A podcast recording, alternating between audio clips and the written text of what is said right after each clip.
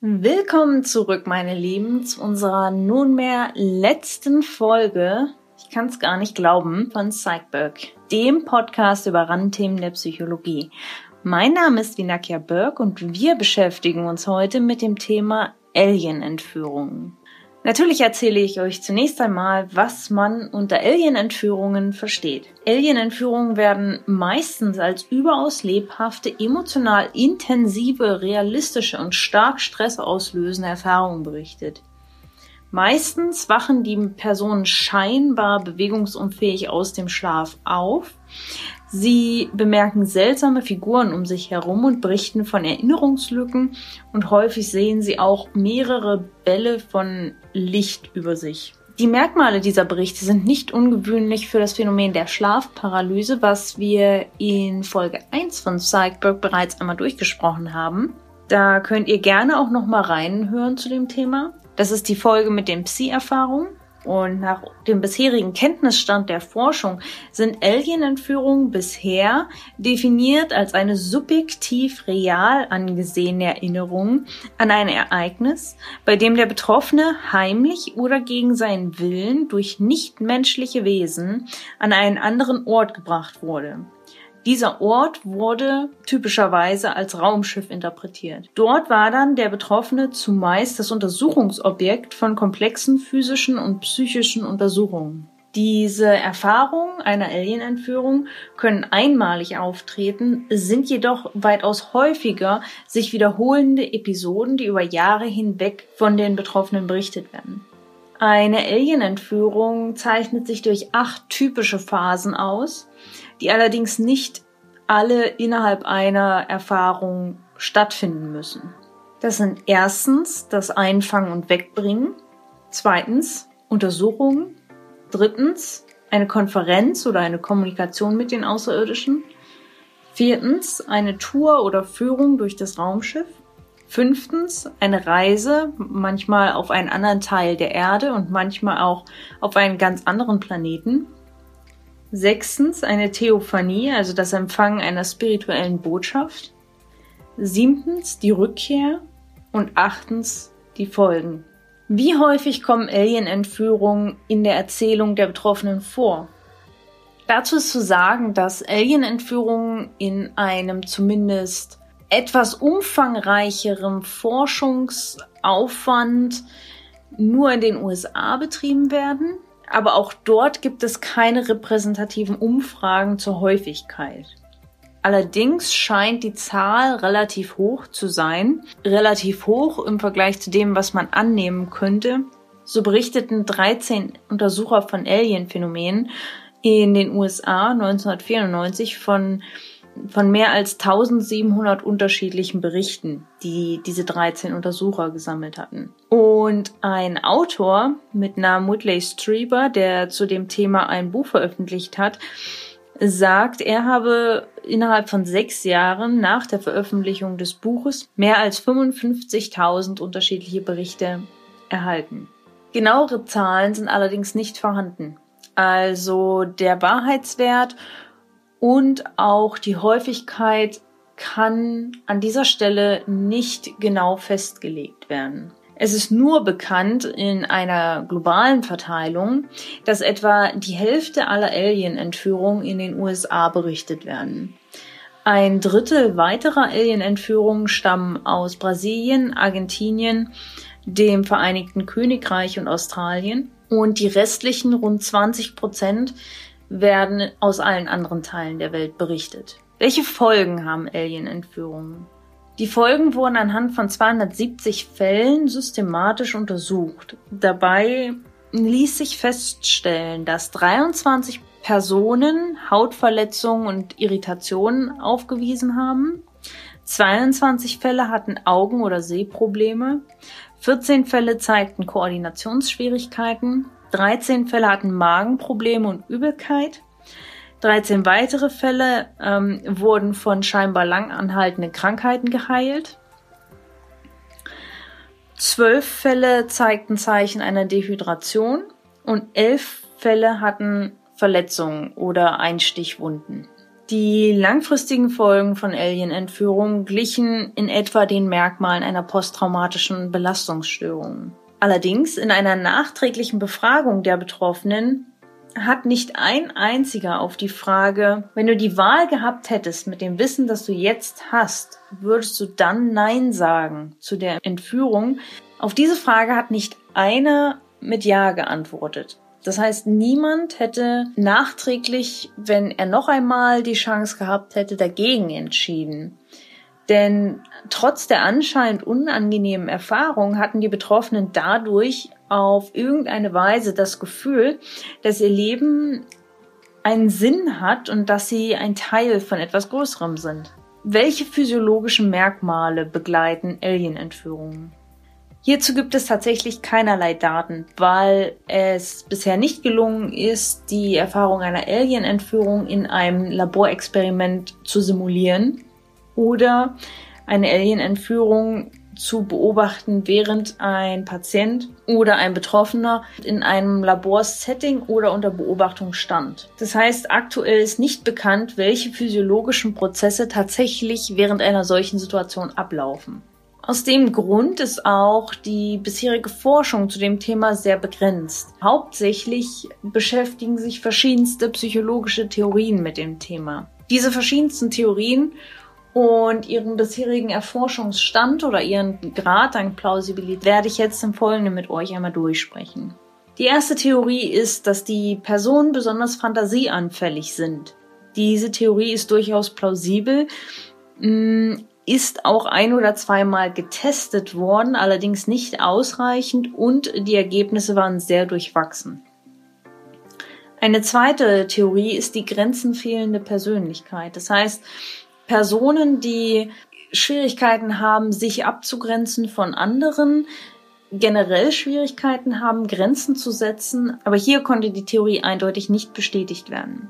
Die dritte Theorie ist äh, die Theorie, dass die Personen eine geringe emotionale Intelligenz aufweisen. Auch das ist nicht bestätigt worden. Die vierte Theorie geht von einer psychisch sensitiven Persönlichkeit aus. Hintergrund ist, dass eine Vielzahl Betroffener berichtet hat, dass sie sowohl vorab als auch hinterher bestimmte paranormale Fähigkeiten haben. Quasi schon von Anfang an einen gewissen Anfälligkeitsfaktor darin haben. Es kann also tatsächlich ein auslösender Faktor sein oder ein Anfälligkeitsfaktor. Das wurde allerdings bisher noch nie untersucht. Als fünftens stellt sich natürlich wie immer die Frage, sind Personen mit Alien-Entführungserfahrungen psychopathologisch relevant? Welche Krankheiten würden überhaupt in Frage kommen? Die Symptome einer Alien-Entführung oder beziehungsweise die Berichte einer Alien-Entführung können verschiedenen Krankheitsbildern entsprechen. Zum Beispiel Psychosen, psychosomatischen Krankheiten, dissoziative Störungen, Identitätsstörungen oder auch dem Münchhausen-Syndrom. Bei genauerer Betrachtung der Fälle ließ sich jedoch feststellen, dass obwohl Einzelfälle von Alien-Entführungen durchaus durch eine der obigen psychischen Störungen erklärt werden konnte, sind die meisten Betroffenen aus psychopathologischer Sicht weitestgehend gesund. Allerdings haben in weiteren Untersuchungen der Persönlichkeit der Betroffenen Ergebnisse gezeigt, dass die Person nicht repräsentativ für die Gesamtbevölkerung. So stellten die Forscher fest, dass Personen, die von Alien-Entführungen berichten, typischerweise ein stärkeres Gefühl der Einsamkeit empfinden, weniger Freude in ihrem Leben haben und einen schlechteren Schlafrhythmus erleben. Außerdem hat etwa die Hälfte von ihnen mindestens einen Suizidversuch unternommen.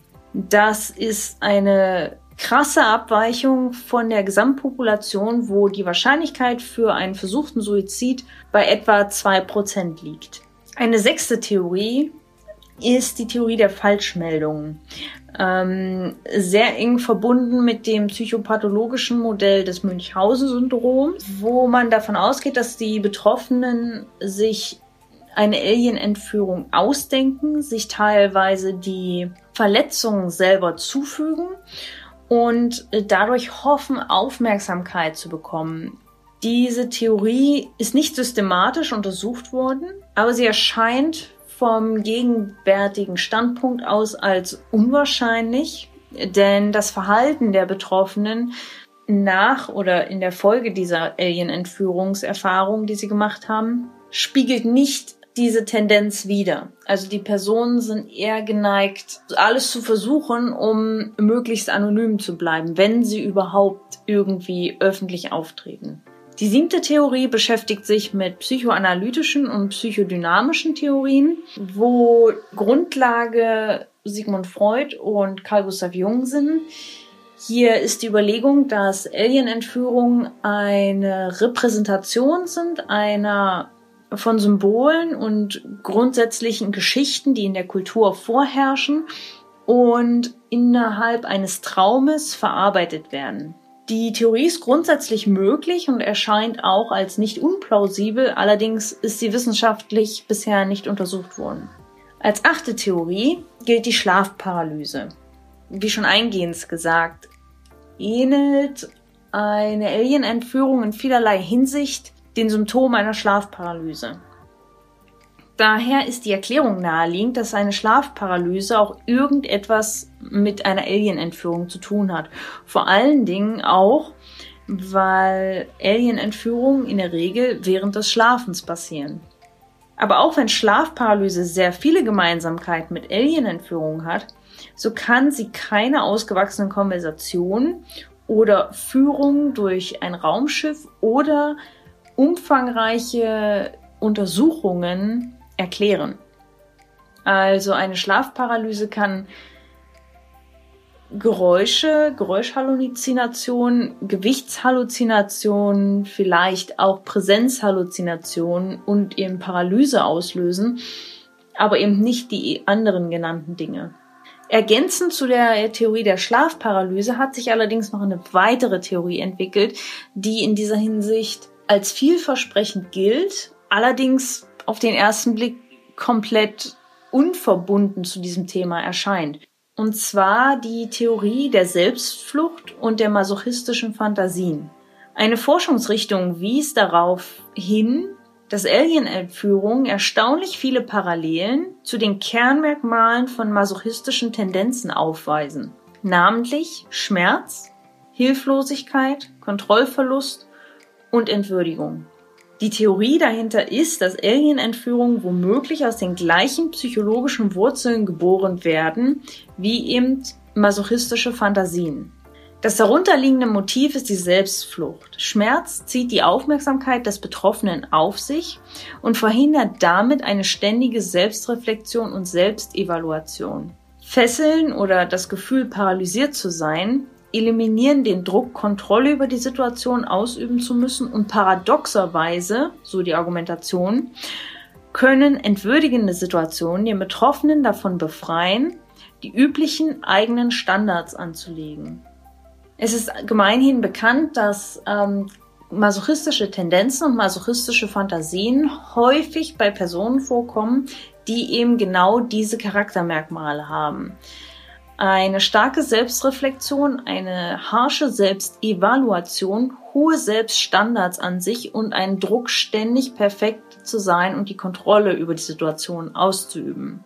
Um ihre Theorie möglicherweise zu bestätigen, untersuchten die Forscher daraufhin Berichte von Betroffenen auf entwürdigende Situationen als eines der Kernelemente des Masochismus. Dieses Kernelement wird auch häufiger bei Frauen als bei Männern berichtet. Anhand der Berichte von Alien-Entführten ergab sich solche Situationen oder ergaben sich solche Situationen in 50 Prozent der männlichen und 80 Prozent der weiblichen Erfahrungen. Das ist zum einen ein statistisch signifikanter Unterschied und zum anderen deckt sich diese Verteilung auch mit dem aktuellen Kenntnisstand der Masochismusforschung. Eine weitere große Theorie ist die Theorie der falschen Erinnerungen. So gehen einige Forscher davon aus, dass es sich bei Alien-Entführungen tatsächlich ausschließlich um eine Schlafparalyse handelt, aber diese Schlafparalyse mit bestimmten Merkmalen einhergeht, die beängstigend sind für denjenigen und derjenige das Ganze dann in einer Art interpretiert, wie es die kulturelle Erzählung ermöglicht. Und Alien-Entführung ist etwas, was in den USA sehr weit verbreitet ist in der kulturellen Wahrnehmung. Außerdem sind in vielen Fällen, in denen Betroffene von Alien-Entführung berichtet haben, als Erinnerungsverbesserungsmethode auch Hypnosen eingesetzt worden. Und mittlerweile weiß man allerdings, dass Hypnosen sehr stark suggestiv sind und häufig Informationen generieren, die überhaupt nicht der Wahrheit entsprechen, beziehungsweise überhaupt nicht real sind, sondern dass ganz häufig Hypnosen dazu führen, dass Personen sich zu einem bestimmten Thema etwas ausdenken und dann einfach über dieses Thema reden. Eine Hypothese, die sehr ähnlich ist zu der Masochismus-Hypothese, ist die Operationshypothese. So fiel einigen Forschern auf, dass die genannten Merkmale einer Alien-Entführung sich möglicherweise auf tatsächliche Erinnerungen von einem operativen Eingriff zurückführen lassen könnten. Denn es ist möglich, dass die Betroffenen möglicherweise aufgrund von einer interoperativen Wahrnehmung trotz Anästhesie etwas mitbekommen haben. Das passiert in ein bis zwei Prozent aller Operationen. Das würde grelle Lichtbälle erklären, es würde erschreckende Instrumente erklären, Schmerz erklären, es würde die ähm, grüne Personen oder Gestalten mit großen Augen erklären und eben auch diese fremdartige Umgebung, die möglicherweise irgendwie äh, außerirdisch anmutet. Bisher ist das allerdings nur eine Hypothese, denn die medizinischen Daten der bisherigen Betroffenen liegen nicht vor. Die Forscher empfehlen aber dringend, dass ähm, bei zukünftigen Berichten auch die medizinische Historie der Personen ausgewertet wird.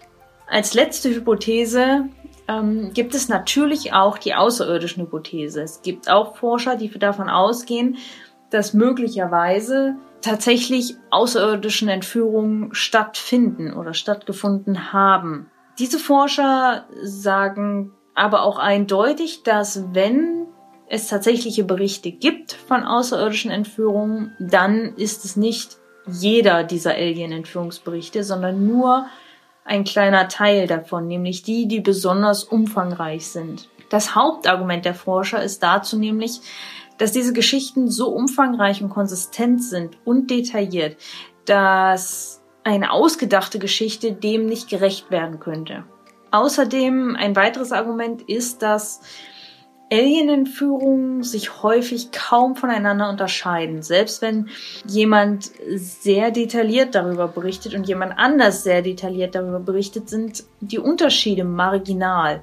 Wir haben bei der Folge 8 des Podcasts äh, zum Thema Nahtoderfahrung gehört, dass Nahtoderfahrungen sehr individuell sind und nahezu jeder Bericht anders ist. Es gibt keine Berichte, die gleich sind. Aber bei Alien-Entführungen sind die Berichte erstaunlich gleichartig.